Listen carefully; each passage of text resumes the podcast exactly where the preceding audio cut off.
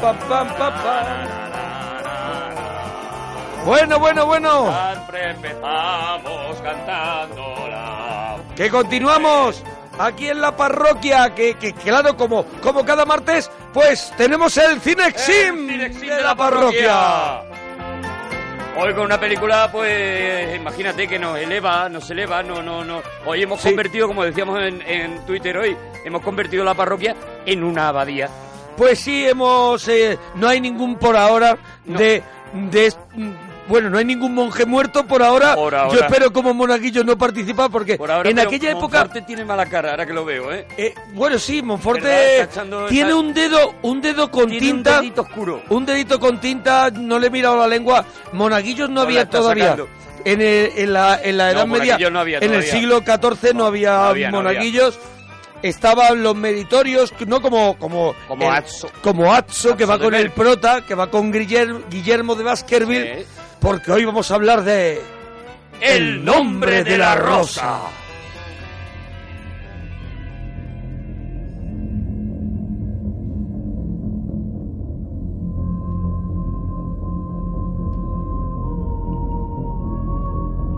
O sea que nos tenemos que remontar a 1327, que es donde Humberto Eco Ya te sigue antigua la película. Imagínate, donde Humberto Eco mm, situó su novela, esa novela que tardó tantos años en preparar él como como bueno, Humberto Eco es es casi es científico también, ¿no? Bueno, es un semiólogo. Él era ya uno de los principales semiólogos, de los eh, eruditos más importantes de, de Italia. Un tío que cada libro que sacaba, pero claro, solo a nivel, a nivel profesional, Claro. era un auténtico acontecimiento. Lo que pasa es que nada más que, pues eso, para los grandes eruditos. y pero demás. hacía pero hacía novela o hacía en- ensayo. Hacía ensayos. Ensayo, ensayos, ensayo. Ensayos de semiótica, del significado de los símbolos, de. Era de este tipo de- un estudioso de la Edad Media loco completamente. loco de los símbolos de las de lo que Sí. significaban muchas de las cosas que aparecían pues en los manuscritos o en las eh, eh, en los grabados o en las esculturas de la Edad Media él conocía muchísimo la Edad Media y un día se plantea escribir un libro y se lo plantea como un reto como un reto chulito él, él dice yo he analizado tanto eh, el, el tema de la Edad Media y tanto el tema de la comunicación que creo que soy capaz de escribir un libro que tenga un montón de información, pero que aún así sea, se un- convierta en un bestseller. un ensayo que, que tenga una trama policial Eso es. y que se convierta en un bestseller, pero que esté, pero que dentro esté toda esa información Todo el que él ha ido estudiando en tantos años. Y él escribe El nombre de la rosa, un libro que eh, del que viene la película, pero que tiene solamente un poquito que ver con la película. O sea, la película lo que hace es que coge la trama principal. eh, eh, él es un, un loco de, de James Bond. Él es Sí. un enloquecido de James Bond y un enloquecido de Sherlock Holmes, de Arthur Conan Doyle. Ahí Y se entonces, ve ya en el apellido del prota que es Baskerville. El Guillermo de Baskerville. Como, claro, como una de las novelas de, de Arthur Conan Doyle. Incluso Atso, eh, fonéticamente, suena a Watson, que es el, el otro personaje de, de Arthur Conan Doyle, ¿no? Suena muy, muy parecido y hace exactamente lo mismo en la novela que hacía Watson, porque en las novelas de, de Sherlock Holmes las escribe Watson. Es Watson Eso el que es. cuenta las historias O de Sherlock va- Holmes. vamos a ya contar que tanto en la novela como en la película que hace Jean-Jacques Annaud, el narrador es ya un Atso mayor en su última en su última etapa de la vida Mm. que rememora un acontecimiento que fue para él muy importante. Él es un joven Watson con un Sherlock Holmes medieval Eso que, es. se- que es Sean Connery Sean que por fin en el cine sin acepta un papel de todos los que le han ofrecido que Por hemos fin. dicho en muchas pelis. Y, fíjate, la primera vez yo creo que por fin tenemos a Sean Connery en un papel y no lo aceptó él. O sea, no es que lo acepte, no es que le llamaran a él. Es que él se volvió loco por hacer el papel, intentó hacer el papel. Él estaba en el peor momento de su carrera. Estaba en un momento que estaba haciendo eh, Zardoz, eh, Sí, estas, sí. estas películas. Acababa de hacer Nunca digas nunca jamás, precisamente porque no los, tenía un duro. los 80 para Sean Connery pues empiezan Nada, a ser reguleros porque El ha pasado pasa del de galán que era un galán pasa a ser un señor maduro es. entonces eh, él buscaba esa ubicación ¿no? Pero el paso no lo lleva bien, o sea, el declive Mm. ese no lo llevaba nada bien. Y ya te digo, él al final tiene que hacer el, el Nunca digas nunca jamás de James Bond cuando había dicho que nunca jamás volvería a hacer de James Bond, precisamente porque necesita la pasta. Está de capa caída y es él el que insiste a su representante a ver si le puede conseguir el papel en la película porque había leído el libro y porque veía que él podía hacer, pero ni Humberto Eco ni Jan Jackson, el director, querían que, fuera Sean Connery. Luego contaremos las peleas que tuvieron precisamente por eso y cómo les convenció, que es muy curioso. Bueno, Humberto, Humberto Eco pretende hacer un bestseller, Humberto Eco lo consigue, un bestseller porque se, y se convierte en una novela mm, pues mundialmente conocida y leída y eh, Jean-Jacques pretende lo mismo, crear un éxito mundial que consiguen hacer una película europea, consiguen hacerla un éxito de Hollywood, o sea, cine europeo a precio de cine de Hollywood. es. Y lo logran. La mayor producción de la historia del cine europeo, de todos los tiempos y también eh, de las películas que más dinero ha recaudado de todo el cine europeo. Se lo proponen así, primero porque Humberto Eco no quería que la película la hicieran los americanos, quería que fuera una producción europea pero es muy curioso, quería que fuera una producción europea, pero se empeñó en que fuera mm, grabada en inglés, porque él decía que el inglés era el latín del siglo XX, del siglo XXI, el, el, latín de la actualidad. Pero bueno, y que yo creo se que tenía que grabar en inglés. También los productores y la gente que, porque tar- tardaron en conseguir toda la pasta, también sabían que hacer, haciéndola en inglés tenía un acceso, podían traspasar la frontera. Era la forma también de, de venderla, pero ya digo que, que fue también un empeño, Un de, empeño, de ¿no? eso, ¿eh? de, de Humberto Eco, que la quería así. El caso es que se ponen con la producción. La novela, como tú has dicho, es un exitazo en todo el mundo. La gente se come la novela porque la historia de Guillermo de Baskerville, de la, del crimen en la abadía y de todo eso les atrae tanto que se comen todo lo demás, todo el contenido que no está luego en la película, que son Claro, yo- estos debates sobre la pobreza de Jesús, Bueno, todo el análisis de- todo el análisis de, de- de la Edad Media, de la vida cotidiana en la Edad Media, en las abadías, todo eso está descrito hasta el más mínimo detalle en el libro. Ahora, ahora te contaré una cosa de eso, porque yo te voy a preguntar, tú como guionista, ¿tú cómo crees que se puede hacer un guion cinematográfico de una gran novela, además que ha leído medio mundo, de 600 páginas, sin adulterar el original? Claro, ¿Cómo eso- consigue hacer Jean-Jacques Arnaud, eh, cómo llevar eso al, al cine? Pues lo consigue, según lo cuenta él, lo consigue a base de reescrituras. Es decir, él lo que hacía era, eh, escribía un guion. De hecho, hay 17 versiones del guion de la película. Él primero se tiraba un año entero Sin escribir una, sin escribir nada. una línea. Solamente leyendo y releyendo la novela una y otra vez y sacando las partes que él considera que tienen que estar en la película.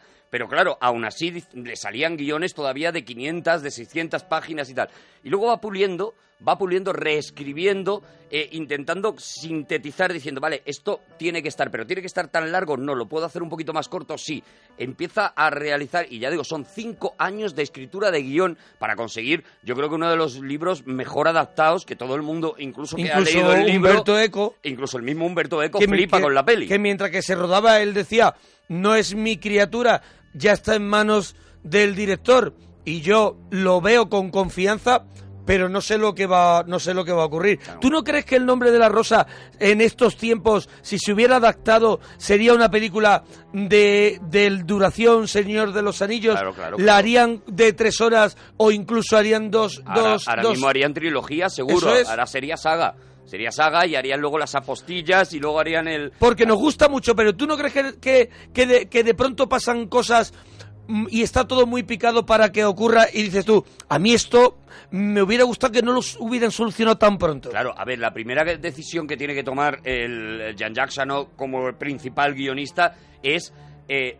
mira, prescindo de todo que lo que no sea prácticamente la trama, Acción. la trama de acción, Sí. la trama, La trama tra- policial, la de suspense. la de Sherlock Holmes. Sí. Hago, hago la cosa de quién es el malo, o lo que se llama un whodunit, es decir, Mm. quién lo ha hecho, una cosa de, de, de Agatha Christie, y prescindo prácticamente de todo el resto de la información. La voy metiendo ahí a golpecitos y demás, pero claro, de una manera muy reducida. Aún así, claro, son tantas las cosas, tantos los detalles, tantos los símbolos que aparecen a lo largo de la novela, que evidentemente hay un momento que tú tienes la sensación de, aquí me están faltando cosas cuando ves la peli, ¿no?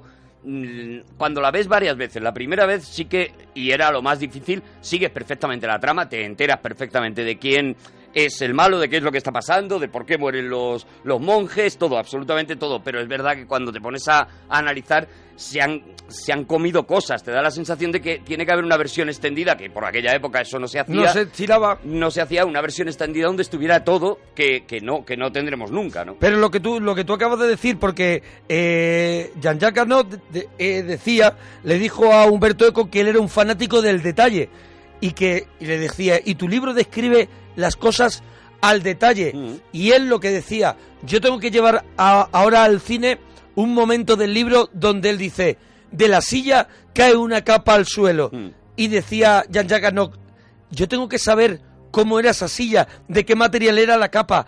Tenía, tenía, quiero conocer todos los detalles y eso está muy cuidado en, Claro. en la, en la película. Claro, él, él- él incluso llega a decir, claro, en el libro a lo mejor pone y llegaron a la abadía, pero no pone nada más. Todo el resto lo tengo que ir poniendo yo y decir cuántas casas tiene esa abadía, cuáles son las calles de esa abadía, porque tuvieron que construir la abadía entera. La tuvieron que hacer, también es uno de los decorados más grandes que se ha hecho nunca, también para el cine americano, incluso para Cerca el de cine Roma, ¿no? Europeo, se rodó- Muy cerca de Roma, en las, en las colinas de, de Roma y en el cine europeo incluso son el decorado más grande que se había construido desde que se hizo Cleopatra. O sea, imagínate la locura de construir la abadía entera, entre otras cosas porque no consiguieron que la iglesia les permitiera rodar una película que ponía en solfa muchas cosas, muchas eh, verdades de, de la iglesia en, en un monasterio tal cual o en una abadía tal cual preexistente y aparte las que había, decía Jean Jacksano, que estaban demasiado viejas para la época que pretendían reflejar. Tenían que estar más fresquitas. que la tuvieron que hacer absolutamente entera. Bueno, entera. vamos a ir un poco con el a- argumento,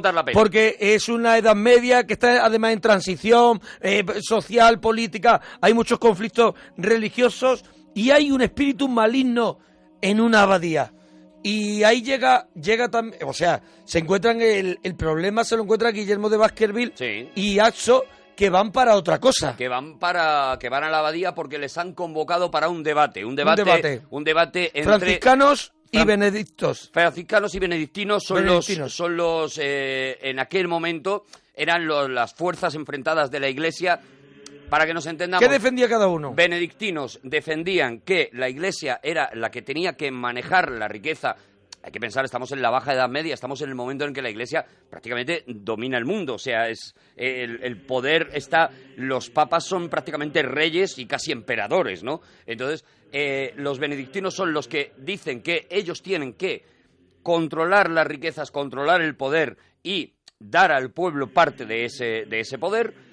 Y los franciscanos son los que dicen no, el dinero o los, los, eh, los bienes son de todos y la iglesia no tiene por qué tener todo ese, todo ese poder, ¿no? Bueno, y, van para, para ese debate la compañía Atso, que es un meritorio, ¿no? Es, es hijo, es hijo de, de gente. Hijo de, de alta, de, alta burguesía, no sé. es, de un burgués. Y bueno, y llegan allí, porque allí está ocurriendo eh, sucesos raros que, que claro, que, que dicen que, que es un espíritu maligno que hay en la abadía. Luego contaremos por qué, se, por qué no se llamó la abadía del crimen y por qué se acabó llamando el nombre de la rosa, porque tiene una explicación, una explicación larga. Bueno, ¿y, y qué se encuentra Guillermo de Baskerville cuando llega a la abadía? Bueno, pues él llega para otra historia diferente a la que se encuentra, llega para una reunión que habéis comentado, pero cuando llega allí dice, uy, aquí hay algo raro, un cuervo que está mordiendo, que está picando la tierra, un cadáver temprano, algo que no me han contado. Y Hay un entonces, ambiente, hay ese ambiente. ¿no? Un De, ambiente enrarecido. de, Lo- de Lovecraft, un ambiente...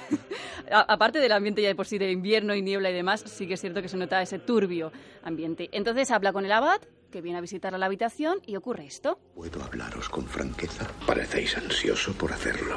Cuando supe que veníais a la abadía, pensé que era la respuesta a mis plegarias.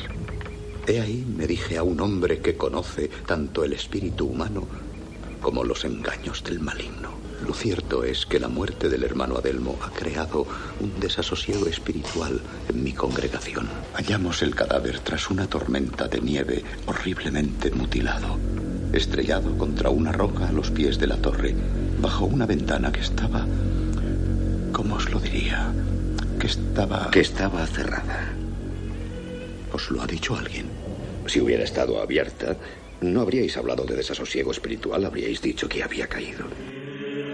Bueno, pues ahí ya empieza a funcionar la cabeza de Sherlock Holmes. Eso es la cabeza de este tío que es, eh, que es un tío racional 100%, que ya veremos que eso precisamente es lo que, lo que ha sido una condena en su vida, el, el intentar Claro. razonar absolutamente todo. Porque él ya había tenido problemas con la Santa Inquisición El- por el- la por no por defender cómo vamos a ver Él cómo era lo explico. inquisidor, él Era inquisidor. pertenecía a la Santa Inquisición hasta que se encuentra en un juicio en el que se da cuenta de que no era herejía algo que, que estaban Eso es, de que, de que el ¿no? culpable no lo era y que por lógica se podía explicar ese crimen sin culpar a esa persona y entonces se pone en contra y es, eh, es echado de la, de la Inquisición y demás. O sea, es un personaje que funciona de una manera completamente cerebral en contraste con el resto de los monjes que lo que hacen es y están continuamente diciendo, incluso hay un momento de la película que se dice tienes que aprender a dominar tu inteligencia, es decir, para de pensar, deja de pensar, siente, ten fe y no y no intentes explicar, no intentes razonarlo todo, ¿no?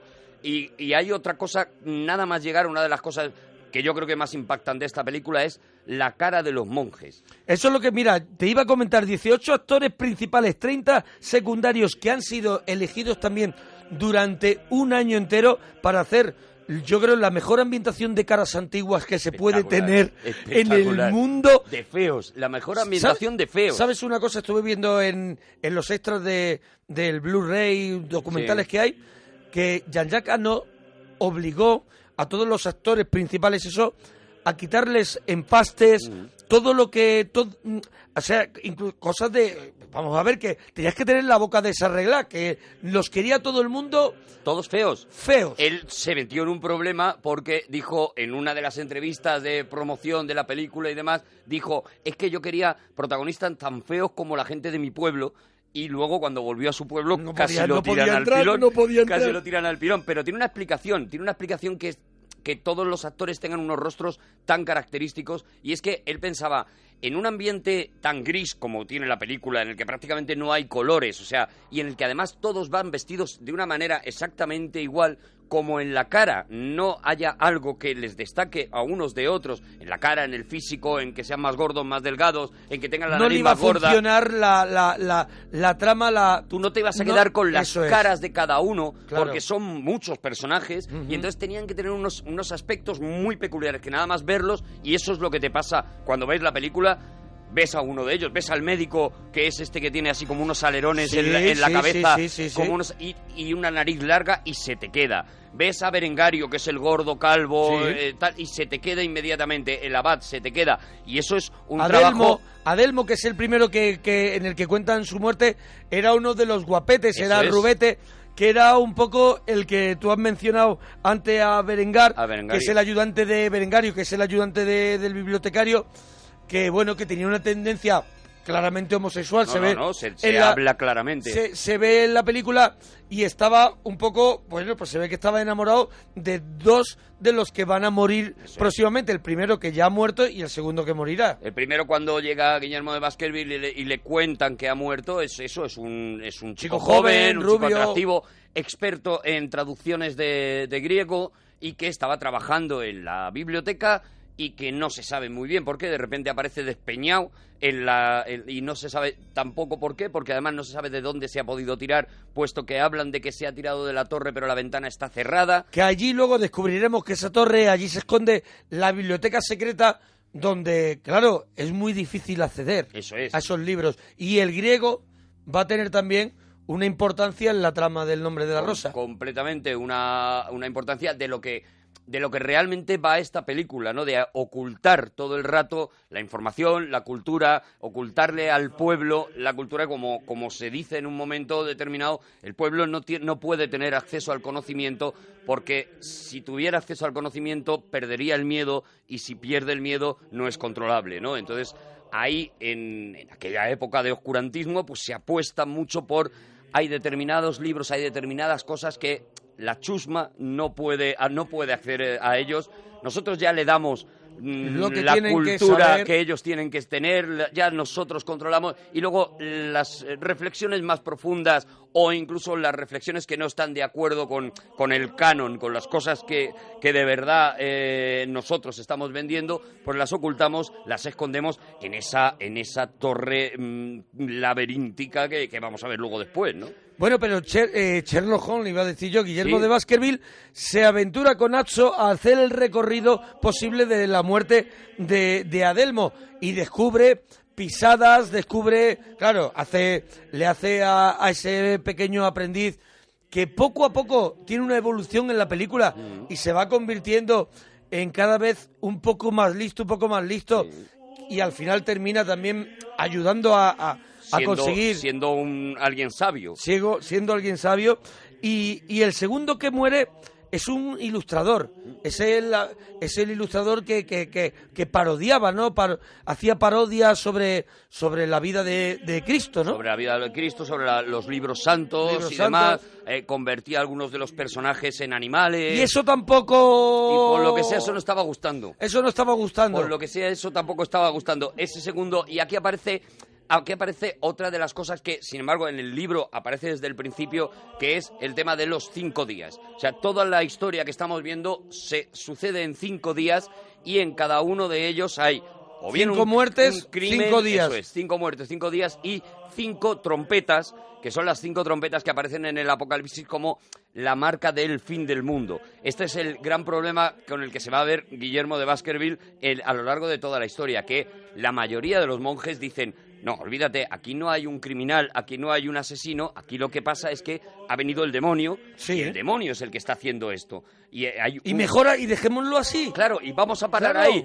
Hay un momento, hay una de las millones de frases magníficas que tiene la película que la dice Guillermo de Baskerville, la hace Sean Connery, que dice: Yo la única presencia del demonio que he detectado en esta abadía es las ganas que tiene todo el mundo de que sea el demonio el malo, ¿sabes? Y, y eso es, es otro de, los, de las cosas que se añaden, porque además cada muerte tiene relación con eh, esa trompeta del apocalipsis y con lo que cuenta esa trompeta, pues la primera trompeta caerá, lloverá sangre, entonces el primer muerto aparece en las... En las eh, en- en- El primero cae, el, el primero, primero- cae, el segundo, el el primero primero, cae- que ve que ve Guillermo El segundo eh, está boca abajo metido en una tinaja en una tiraja de sangre de, de cerdo. sangre de cerdo. Han destripado a los cerdos, les El han- tercero morirá ahogado. Morirá ahogado. Pero ¿qué, qué descubren en, la, en los escritorios, a- cerca de la biblioteca donde estaban los todos los escribas?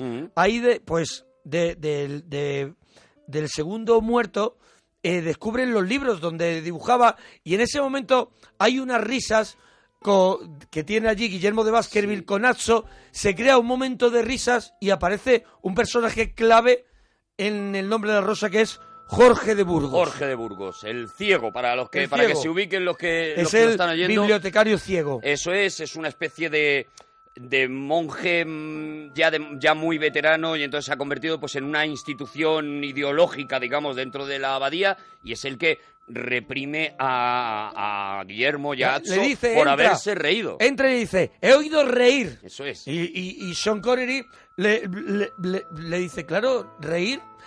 ¿Por qué no- los franciscanos veis el júbilo con indulgencia? Mm. Cristo nunca rió. ¿Podemos asegurarlo? En ningún momento de las escrituras se dice que riera. Tampoco en ningún momento se dice que no lo hizo.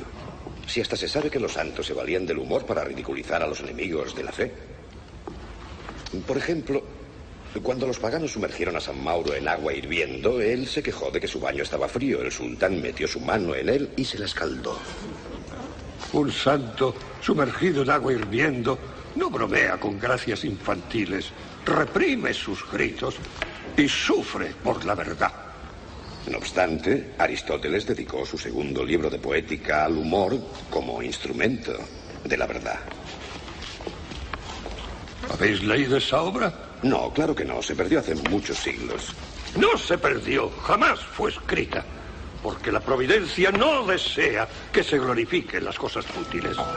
Aquí empieza a formar parte de la trama un libro que incluso dicen que nunca existió o que está perdido. Hay una frase también que no hemos escuchado que, que me vuelve loco que le dice Jorge porque a Guillermo de Baskerville franciscano le dice que, esa- que San Francisco era propicio a la risa y él le contesta, la risa es un viento envenenado que deforma las facciones y convierte a los hombres en monos. Es. Y él le Y contesta, él le contesta, los monos, la risa no es propia de los monos, Sí. la risa es propia del ser humano, la risa es propia del hombre. Es otra de las tramas que también eh, van a arrastrar la película, esa- ese tema de la risa, de la libertad que tiene el reírse de las cosas y si piensas en la, en la Edad Media la risa era privilegio de los reyes y por eso los reyes tenían a bufones, porque era un privilegio de los ricos. Los ricos se podían permitir reírse y el pueblo estaba para sufrir y estaba para, para, para penar y estaba para, Nos para estamos riendo mucho, arrepentirse. Eso ya es. lo pagaremos. Eso es, estaba para arrepentirse de sus múltiples pecados, para convertirse en. co- con- sentirse todo el rato culpables, eh, pensar en el pecado original y solamente, ya digo, los grandes. eh, los- la gente que tenía dinero se podía permitir el lujo de pagarse un bolillo con un bufón para que le fuera y le hiciera un monólogo, ¿sabes? Pues Eso es. Eso solo lo podían hacer los ricos y era algo que se veía muy mal. La gente no se reía en, en aquella Edad Media y en aquella ideología, ya digo, benedictina, ¿no? Que era la que, la que en aquel momento estaba imperando. Eh, hay una cosa muy curiosa sobre lo que estábamos contando de benedictinos y franciscanos, que eran un poco la lucha que había en aquel momento, y hay una cosa muy curiosa que tiene que ver con la actualidad. Eh, nosotros acabamos de, de- de tener a un papa que se llamaba Benedicto XVI y cuando llega el papa nuevo se llama Francisco. Y se llama Francisco por muchas cosas, pero una de ellas es como un mensaje para los enterados, digamos, de, de se ha acabado un periodo Una época de cambios. benedictino, eso es, se ha acabado un periodo benedictino y viene una época franciscana, ¿no? Y si pensamos en las características de los dos papas, sí que vemos muy bien la diferencia de ideología que tienen unos y otros, ¿no? O sea, que, que lo tenemos aquí ahora mismo. Bueno, pues ya presente. tenemos a, a- tenemos a los dos, a Guillermo y a Atso, en la abadía. Ahí eh, están ocurriendo unos sucesos, unas muertes. Hemos conocido al bibliotecario, hemos sabemos lo del libro, pero durante todo esto, Axo ha conocido a una chica, a una campesina. La va a conocer, la va a conocer. Está a está a punto, de ¿no? conocerla porque A cuando sale es que nos falta un A personaje. ver, a ver, a ver. Salvatore. ¡Hombre! Salvatore. Es que Salvatore aparece justo antes de este debate sobre Eso la es. risa que y ese, bueno, es Rompelman. Es Perlman. un actor que había hecho En busca del fuego con Jean-Jacques Hano. Había hecho, había hecho delicatessen, ¿no? Salían delicatessen hacia las de Janot y...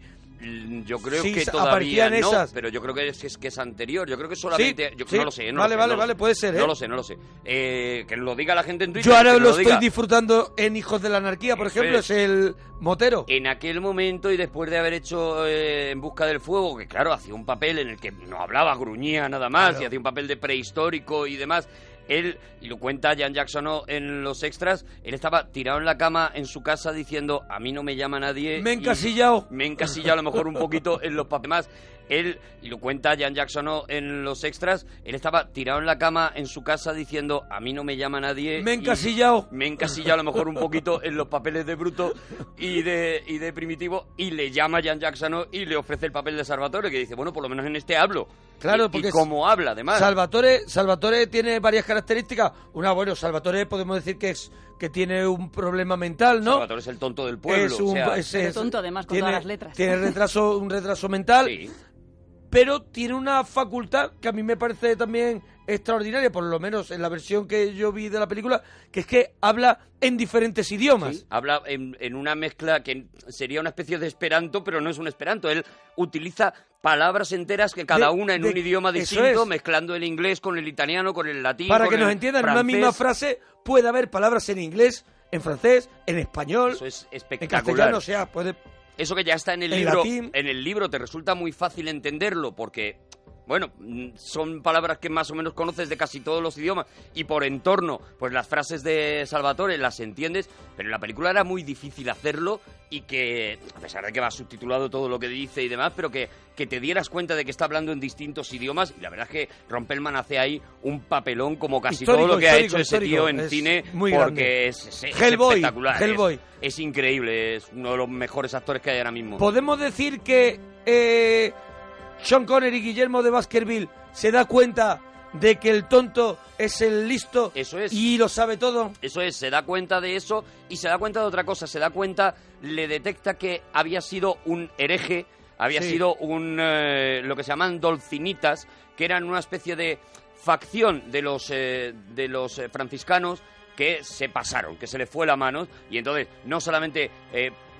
promovían la el reparto de la riqueza, sino que empezaron a matar ricos. O sea, había sido un terrorista dentro de los franciscanos y ahora pues estaba oculto allí en la abadía. mm, Lo tenían oculto en la abadía. Lo tenían allí. y- Es, es, jorobado, él se, se alimenta de ratas, Sí. se alimenta de ratas, está por allí, Bueno, pero que tú has dicho, era una persona con un, con un, con un Retraso problema mental. mental y que además el, el mismo Jan Jackson ¿no? dice es era el reflejo del- de eso, de, de lo que siempre se ha llamado el tonto del pueblo, que en realidad no era nada, ma- nada más que una persona pues, que tenía problemas, ¿no? Y cómo se le trataba. Claro, estaba allí escondido, pero claro, porque como era Salvatore no importaba que escuchara, no importaba Eso que es. estuviera, Pero y Salvatore... Lo que tú dices, Guillermo se da cuenta, dice, Sí. este lo ha visto todo, Lo ha visto este todo. lo sabe todo, y hace ahí un homenaje a Claudio, ¿no? Al, al emperador Claudio, a, eso, a, esa, a esa historia tan antigua de que al final, eso, el tonto es el listo, es el que ha recopilado toda la información, ¿no? Y ahí, ahí con Salvatore, ahí sí que tienen una persecución, hay un momento en el que eh, Atso se esconde de, de el cocinero, que es el, digamos, el cuidador de Salvatore, Sí. que le está persiguiendo, y ahí es cuando se encuentra con la chica... ¿no? El bodeguero. Remigio, el, que es Sí, el... cocinero, bodeguero... Villenero, ¿no? El que se Sí. encargaba un poco de la alimentación, Jefe digamos, cocina. en general. Eso es. Y, y ahí es cuando se encuentra efectivamente con una chica... Una chica, hay una trampilla. En una despensa. Vamos, vamos a co- a, contarlo. La abadía está en alto y abajo, ab- arriba, ahí arriba está el está está la abadía donde hay comidas, hay poder Claro. y abajo Bueno, hay comida entre otras cosas porque vemos en un momento cómo el pueblo lleva un diezmo a la iglesia, o sea, cómo el pueblo sube a la abadía y lo vemos al principio y les da pues el diezmo, ¿no? El, el como veíamos en 10% los de- santos inocentes. Como veíamos en los Santos Inocentes, como veíamos en Robin Hood, por ejemplo, es. ¿no? Pero Y- ¿qué pasa? Que la abadía estaba en alto, abajo estaba el pueblo, los campesinos, esperando a que se abriera una trampilla por donde tiraban las obras. Sí. Era un poco donde tiraban y, ab- y abajo estaban recogiendo todo. Pero esa trampilla la, la abre esa chica que se ve también que es una chica que está salvaje. La chica, la chica está salvaje porque, se, porque es como los están criando, los están criando prácticamente como perros, ¿no? Les echan la comida por la trampilla, pero claro, echa la ley, echa la trampa, como la iglesia en aquel momento es la que domina la riqueza, también la iglesia tiene estos chanchullos de que esta chica pues se suba, entre por la trampilla. Podemos decir que la y a chica cambio de, de favores, sexuales podemos decir porque Sí, sí. es lo que vemos con No, nada más se dice se dice e incluso luego al final de la trama vemos cómo iba a proceder a, ocurrir otra vez a pasar otra vez. a pasar otra vez pero Ella bueno subía y a cambio de favores sexuales con el cocinero y con Salvatore, Sí. pues conseguía, conseguía comida, ¿no? Ella la vemos además en el momento en que se encuentra con Atso, que lleva algo, que lleva un paquete de comida que se está llevando a cambio de lo que acaba de, acaba de hacer con, con pero el se da cocinero. cuenta de que Apso es un joven Christian Slater adolescente mm, de muy buen ver y dice Puro, mira sano, con la que llevo yo en lo alto llevo". esto no me lo quiero perder Claro, dice, este festival es mío. hombre esto esto Este me lo como yo es pa' mí. esto Y ahí está una de las escenas que todo el mundo recuerda del nombre de la rosa, porque, es un- impacta muchísimo. Es porque podemos decir que es una escena muy explícita, año 85, 86, sí.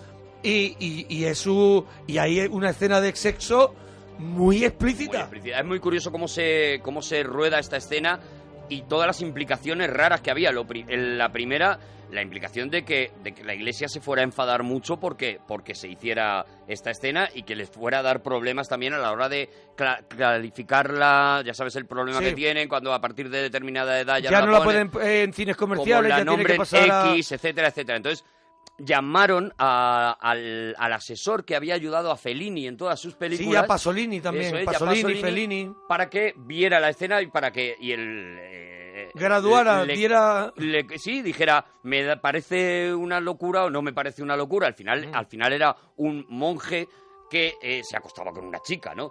Entonces, el, el, el hombre este dijo que no veía ningún problema en esa escena. Segundo problema que eh, había y que haría que esa película no se, o esa escena no se pudiera rodar hoy, es que Christian Slater tenía 17 años. Es decir, no tenía la edad para hacer esta, esta escena.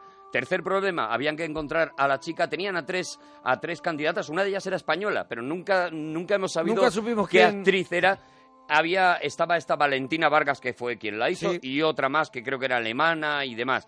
Hicieron las pruebas, se conocieron y demás, y Christian Slater con sus 17 añitos, la chica ya tenía 22, era mayor que, que él, se enamoró perdidamente de, de Valentina Vargas y dijo que no quería continuar con las pruebas, que quería que la hiciera ella la, la escena, lo cual para la chica era un problema, porque decía, a ver, es que es un niño de 17 años y que... Y que estamos actuando. y que estamos actuando. A ver, a ver, esto cómo lo vamos a Claro. llevar.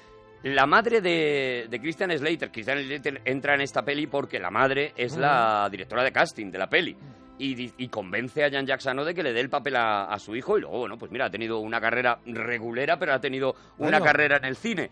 y, y cuando se llega el momento de rodar la escena, lo que hacen es, lo que hace Jan Jackson es no contarle exactamente a Kristen Slater qué es lo que va a pasar y pedirle a la chica que sea la que lleve la voz cantante, porque quiere la cara de sorpresa y la cara de, de pureza de Kristen Slater. Porque que- ella es la que va dominando la situación, es. la que lo, lo va desvistiendo Es- y todo además de una manera es como muy... muy pasional, muy, muy salvaje, muy, animal. es sí. completamente animal, Animal, lo que está animal. ocurriendo. Entonces, eh, se ponen allí, el eh, Christian Slater piensa que aquello, bueno, pues van a rodar unos planos y cortarán y luego cambiarán cámaras, tal, no sé qué, pero lo que hace, lo que hace eh, Jan Jackson, ¿no? Es que pone varias cámaras y dice, adelante, deja a la chica a la que había estado, con la que había estado trabajando muchísimo la escena y demás, y ya llegado un momento le dice, ahora, ahora vuélvete completamente loca y, y, y, tírate a este chico. ¡Poséelo! Que es lo que tienes que hacer, ¿no?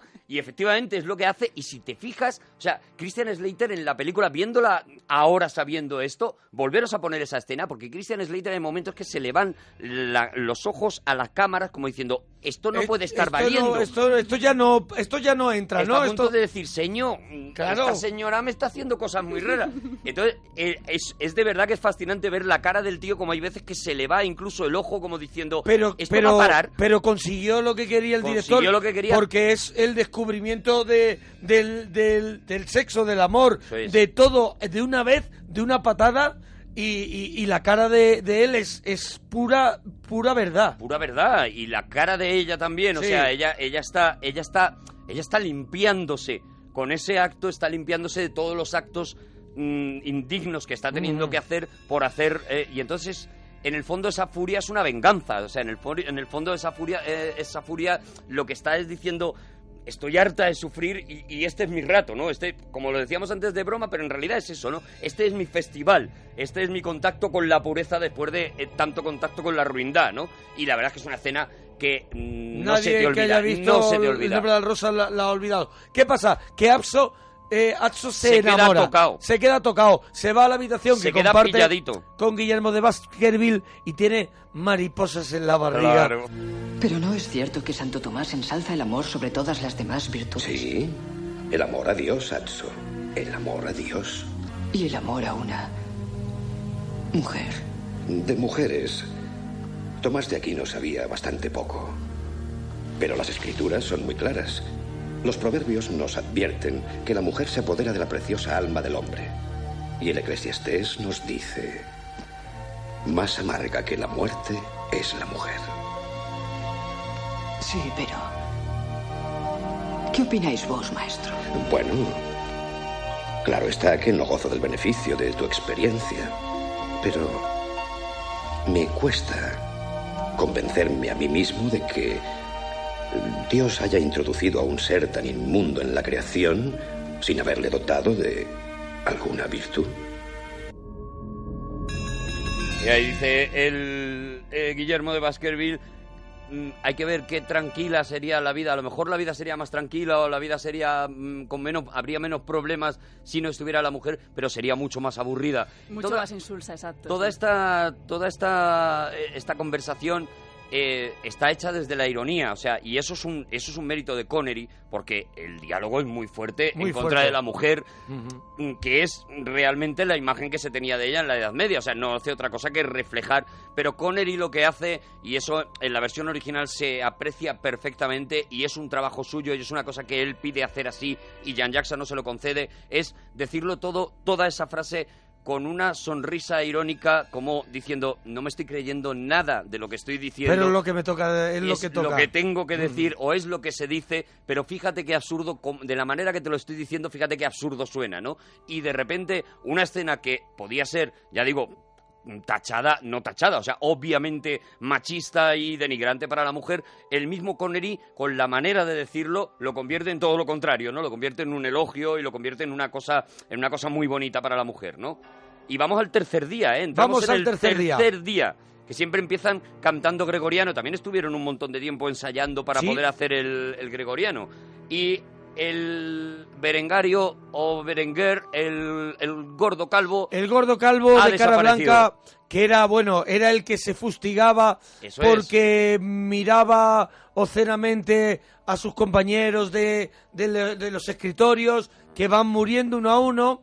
Eh, y hacía algo más que mirarle Bueno, porque hay un momento en que ya les pide a cambio del acceso a los libros que él tiene acceso a los libros Porque pues solamente- les pide favores sexuales. solamente el Jorge de Burgos, este bibliotecario ciego que también está inspirado un poco en Borges, Sí, sí, como bueno, hizo Humberto. Eco en la novela, ¿no? completamente inspirado en Borges porque Borges es uno de los ídolos de, de Humberto Eco y la, y la cara Homenaje, podemos decir, no inspirado, el, homenaje. el personaje de, de Jorge eh, iba a ser John Huston, iba a ser el director sí. John Huston, que si te fijas tienen un aspecto parecido Sí. y tal, lo que pasa es que John Huston estaba muy mayor, eh, ya iba con esas cosas en la nariz Sí. porque tenía problemas de respiración y demás, y le, y le dijo Jan Jackson que no se atrevía a meterle en esa abadía donde pasaron muchísimo frío. Y donde había, y donde había escenas con muchísimo vapor, que Claro. era un poco insufrible para todo Y- el equipo y técnico. no se atrevía, y dijo, se me va a quedar John Huston aquí, y por eso se me queda aquí Findus. por eso cogió a, a este actor, que es un actor desconocido, pero que tiene una historia muy curiosa. Es un actor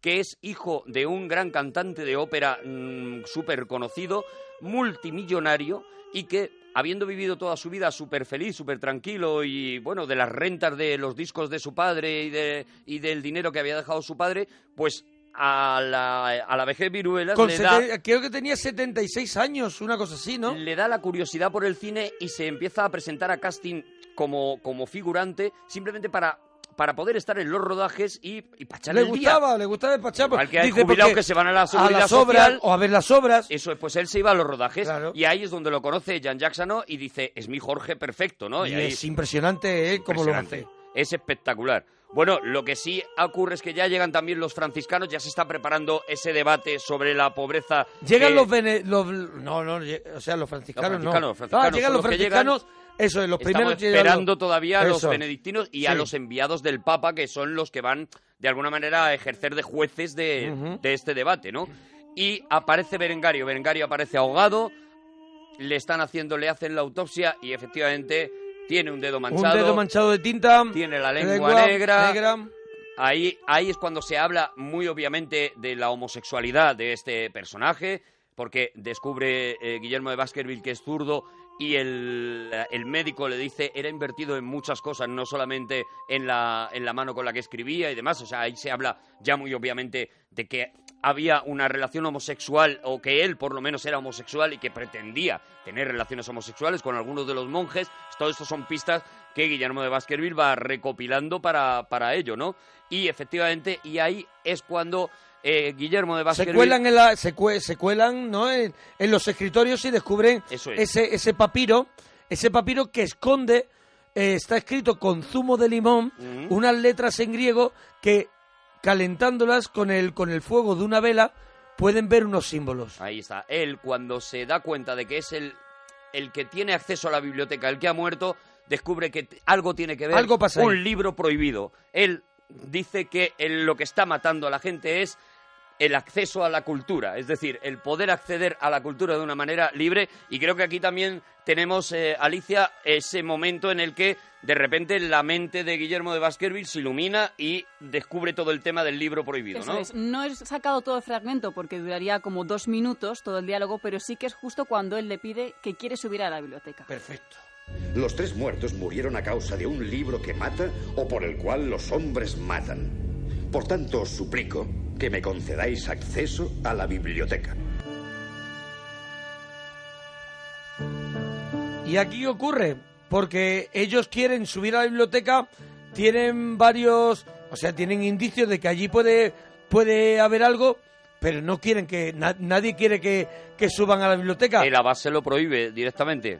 ¿Cómo consiguen traspasar esa puerta? Una puerta que además no tiene, no tiene mm, podemos decir, no hay pomo, manilla, no, no, hay tiene manivela. No, no, no, no, no. Consiguen traspasarlo, pues, pues, pues, de nuevo con la, con la inteligencia de Guillermo que descubre que puede haber otro acceso y ese acceso está debajo de un altar, un altar en el que, fíjate, y es también muy simbólico, y ya digo que Humberto Eco en ese sentido era un experto en los símbolos, el altar se abre metiendo los dedos en los, Los- ojos de una calavera. Las cavidades Eso es, oculares. en los ojos de la Sí, calavera. sí. Y es muy curioso lo que le pregunta Guillermo. En, la, en el frontal de ese altar hay varias calaveras. Y le pregunta Guillermo a Atso, ¿cuál es la que más miedo te da? Y Atso dice, pues no sé, todas. Dice, no, no, no, la que más. Dice, esta. Y mete ahí los dedos y efectivamente esa la que más miedo da es la que da el acceso a la Y cultura. se abre un poco a lo Indiana Jones. Eso es. Se abre ese altar y deja y deja, Y deja ver una- una, una escalera, escalera. que baja un pero es muy simbólico cómo utilizan el miedo precisamente para evitar que la gente acceda al conocimiento, ¿no? Es, es precisamente ese es el símbolo, el miedo, como decíamos antes, ¿no? A la culpabilidad, al pecado, al demonio, a todo eso, ¿no? Para vetar o que hacer que la gente tenga miedo a, a- a mayor conocimiento, ¿no? Y efectivamente allí bajan las escaleras y allí vemos otro de esos decorados espectaculares que es la abadía por dentro, la torre por dentro, Bueno, la ese- biblioteca, eso esas- es ese laberinto de y escaleras. un- Y, eh, los ascensos y descensos de escaleras, que es un decorado que, que hicieron en, en ¿no? Cinesitá. Eso es que, que recuerda recuerda un poco a los a las eh, como al cómo eran los dibujos estos de, esca- de escaleras imposibles. Sí, sí, sí, Eh, sí. Recuerda mucho, está lleno de de, cavi- de, de cavidades, escaleras, Escaleras que no van a ningún sitio, es. escaleras que suben y de repente vuelven a bajar. llenas de salas, salas, escaleras, Bueno, es un laberinto. Eso es increíble. Y arriba está la Babel de los libros. Los propios, eh, los propios que habían escrito, que habían eh, hecho los decorados, tuvieron que ir numerando las escaleras porque se perdían ellos mismos. Cuando tenían que ir de una sala a otra, al final no sabían cómo acceder, porque ya digo, aquí, allí no hay, ahí no hay ordenador que valga. O sea, todo estaba construido, todo estaba construido de verdad, todo estaba construido auténtico, ¿no? Y efectivamente allí llegan al, al universo donde encuentran pues según dice el mismo Guillermo de Baskerville, la mayor biblioteca de la humanidad allí escondida, esos libros en ese lugar mm, sagrado o no sagrado, sino vetado, encuentran libros como El Beato de Liébana, que es Sí. un libro mítico, y allí eh, eh, se reprodujo lo más fielmente posible o hasta donde se podía conocer el Beato de Líbana para que saliera allí. Eh, encuentran, bueno, encuentran joyas, pero cuidado, no encuentran lo que están buscando, no encuentran ese libro de de Aristóteles. Aristóteles. Ese no saben dónde está, lo que sí que se pierden allí dentro. Pero bueno, podemos. No, pero no hemos dejado un detalle. A ver. No hemos dejado un detalle. Eh, Berengario esconde el libro.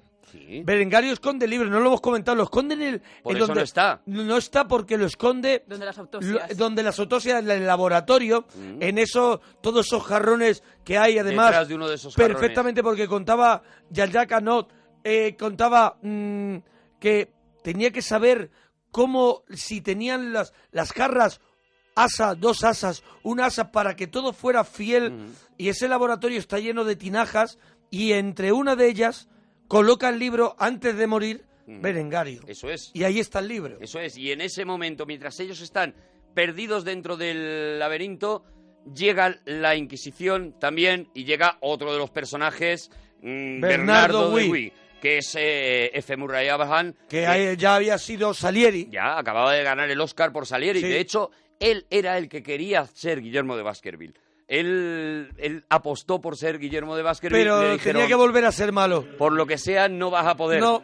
No vas a poder. Es curioso, aquí podemos contar un poquito lo que hemos dicho antes Sí. de, de Connery, ¿no? De cómo Connery se empeña también, no lo querían para nada, no lo querían para nada, y de cómo mm, cuando Connery le recita a, a, a Jean Jackson una cuando por fin consigue después de perseguirle mucho a Jean Jackson que quiere hacer esta peli que quiere hacer esta peli y consigue una reunión le dice mira no me hagas entrevista de nada déjame que te lea un trozo del libro nada más y dice Jean Jackson que cuando lo escuchó cuando escuchó dice Ahí lo tengo. este es este es exactamente el sonido con el que yo había pensado el guion. O sea, estaba recitando de la manera. Claro, no hay que olvidar que Connery es escocés, tiene un acento inglés depuradísimo y es verdad que es, es espectacular Escucharlo, escucharlo. sí, es sí. espectacular escucharlo porque prácticamente es vocaliza cada sílaba la- y, y da esa imagen de hombre muy cultivado, muy sabio, que fue lo que hizo que se convencieran completamente de que eso era así. Pues es que nos queda ya muy poquito. Nos venga. que. O sea, llega a, a la abadía, llega la némesis de Guillermo de Baskerville, que es Bernardo. Bernardo, Gui, de la Inquisición papal. Y claro, y se crea ese debate sobre, sobre política terrenal, sobre si Cristo era pobre o tenía propiedades. ¿Era Cristo dueño de las ropas que llevaba? Ese era el principio, porque La fe, decían, la fe or- ortodoxa contra la herejía. decían, si Jesucristo era dueño de las ropas que llevaba, entonces la iglesia está, digamos, autorizada a tener riquezas, pero si Jesucristo pidió esas ropas y se las dieron, entonces no estaba autorizada, o sea, era un debate, Pero de todas maneras, un debate Bernardo, bizantino. Nunca. Bernardo Gui se ve que es una persona que, que, que, o sea, que es, que es que es un poco corrupto, o sea, porque decide por unanimidad lo que es malo, lo que es bueno y además incluso mm, hay uno de ellos, uno de los que va a llevar a la hoguera que incluso le lo vamos a ver, le obliga a, a confesar algo que él no ha hecho. Bueno, lo, lo obliga, le, le obliga como obligaba como la- diciendo, diciendo, si no te vamos a dar la paliza que le hemos dado a Salvatore hace un momento. Eso es, lo obligaba como obligaba la Inquisición, a base de amenaza o a base de maltrato, a base de, Resumiendo, de a, la- tortura. a la hoguera van la chica campesina que es capturada y de pronto es calificada como bruja porque además la encuentran con un Con rodeada Salvatore. con Salvatore y rodeada con un gato negro y, Y una gallina. y una gallina. tenía todos los indicios para que fuera una bruja Salvatore que era un hereje y este y este el Y el cocinero. el cocinero el cocinero que también él mismo confiesa algo que no ha hecho Mm, Claro, porque al final lo tienen que lo tienen que hacer así porque se ven obligados y porque necesitan una víctima propiciatoria. A partir de ahí se va se- la película se lo acelera. tenemos la escena del juicio y la confesión tenemos. Vamos a escucharla. Venga. Remigio da Baragine, ¿niegas tú la confesión que ha hecho tu cómplice? No la niego. Estoy orgulloso de ello. En los 12 años que llevo aquí, no he hecho nada más que llenarme la barriga, aumentar mi vileza y arrancar los diezmos a los campesinos hambrientos. Ahí está, ahí está él Ahí y está él la ya confesión. se confiesa. Y ya está. Bueno, y a partir de ahí, pues la película, la película ya la tenéis que ver. Ahí se, ahí se, ahí se dilucida todo. Conocemos al culpable. Eso, mira, esta vez no vamos a hacer spoiler para que la gente que se anime a verla Eso pueda es. verla y Lo que está claro- disfrute de ese final. Y es muy bonito, es como Atso abandona, abandona la abadía Se encuentra con la chica. pensando, no la encuentra, sabe que sabe que se ha, se- que se ha salvado. Y la ve, y la ve. Ah, y la ve, la y la ve, a la salida, a la salida y dice, siempre la recordaré porque él ya habla en su ya casi a punto de Vuelve morir. la voz de Axo de anciano. La voz siempre la recordaré, pero nunca sabré el nombre de la rosa. Eso es. Y no es realmente por lo que se llama el nombre de la rosa, porque hay una vuelta más. Y es que lo que dice, lo que dice Humberto Eco es que las palabras salvan a las personas y que mm, cuando las personas desaparecen, las palabras las siguen manteniendo vivas. Y que la rosa se pudre, pero el nombre de la rosa permanece vivo y es el que hace que, las, que la rosa siga viva en nuestra memoria, ¿no? Ese es el verdadero mensaje del libro y de la historia y de la película que es absolutamente magistral. Parroquianos, hasta Ah, mañana. Adiós.